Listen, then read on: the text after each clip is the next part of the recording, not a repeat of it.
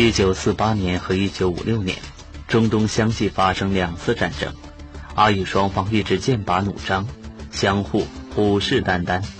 一九六七年，以色列有先发制人，发动第三次中东战争，大败阿拉伯各国联军，夺取了中东地区的战略优势。本期档案揭秘，首先为您讲述的是速战速决的第三次中东战争。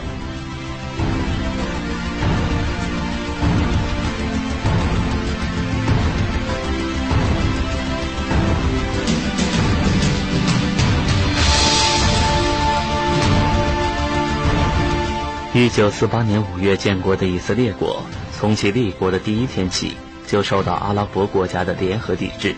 经过一九四八年和一九五六年两次中东战争，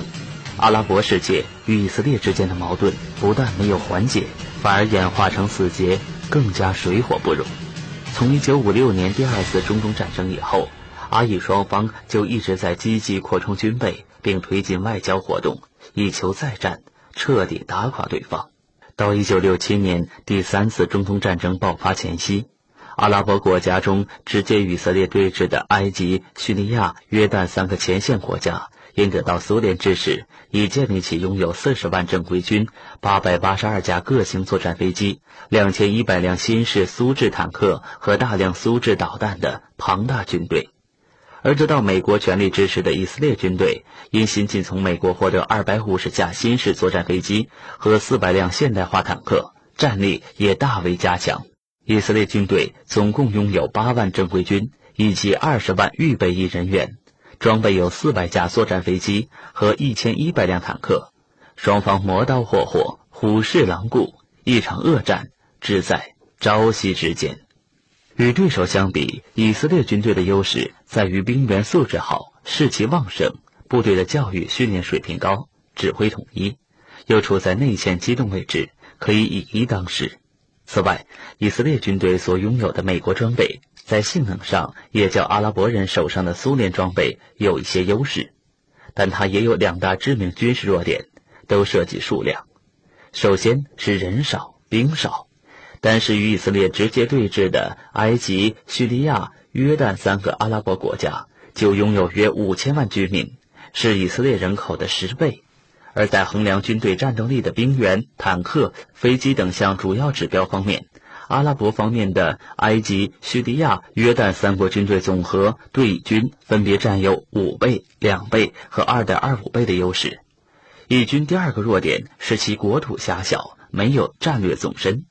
根据1947年11月通过的联合国181号巴勒斯坦分治决议案，以色列法定领土仅有一点四万平方公里，连同前两次中东战争中从阿拉伯国家夺占的领土也仅有两万平方公里，而且境内地势平坦开阔，无险可守，高性能飞机不到一小时便可纵贯以色列领空，现代化坦克也可以用一个日程穿越其国境线的任意两点。埃及、叙利亚、约旦三国却拥有百余万平方公里土地，且在外线分从东南西三个方向，把小小的以色列困在该心。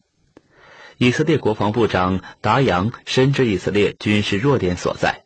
人少兵少，经不起持久战；国土狭小，四面受敌，缺乏战略回旋余地，不能允许敌军踏进国门半步。因而，他为以色列军队制定了克制这两大弱点的作战原则：先发制人、内线机动和闪电速决。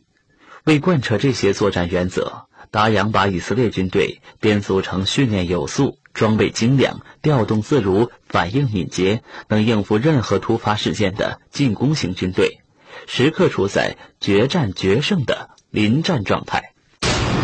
曾经轰动一时的新闻。悬而未决的事件，人物背后的人物，这里的故事并不简单。档案揭秘，中国国际广播电台环球资讯广播。档案揭秘，关注档案揭秘，知晓历史背后的故事。欢迎您继续收听。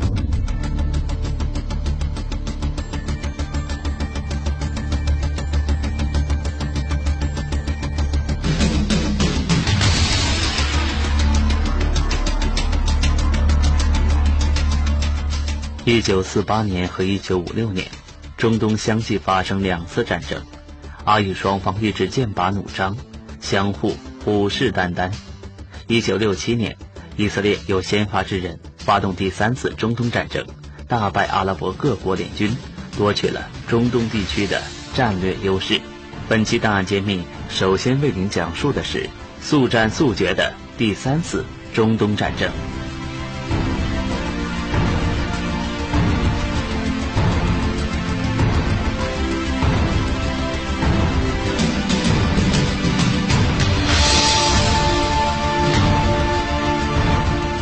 一九六七年四月七号，一个以色列农民在军方鼓励下，驾驶一台拖拉机到不断发生纠纷的叙以边境地区耕地。他耕种的恰巧是一块属于阿拉伯人的土地，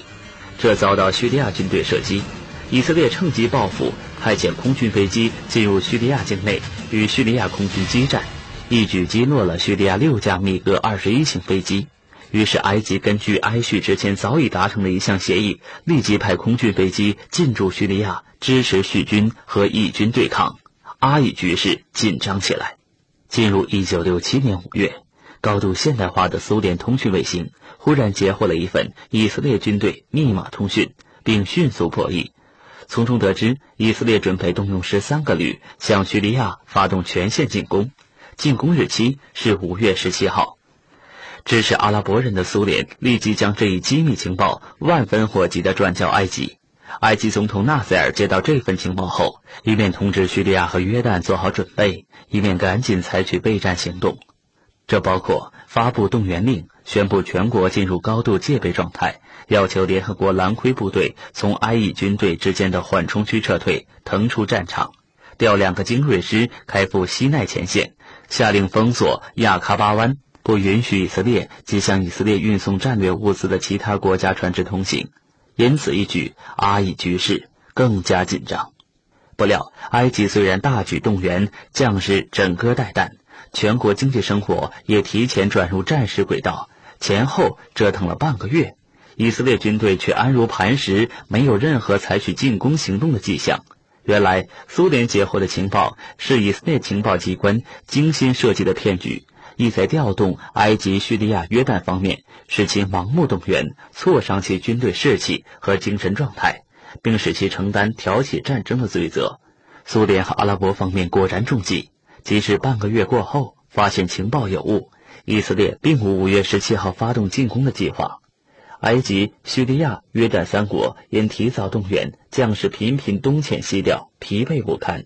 以色列情报机关却趁机加强侦察活动。很快，从埃及、叙利亚和约旦各国军队的频繁调动过程中，摸清了三国空军基地位置、飞机跑道走向、雷达和导弹系统的配备情况、地面部队集结地及军队活动规律等情报，并据此制定出完备的进攻计划。尤其是精心选择了一条保证空军出奇制胜的偷袭飞行路线。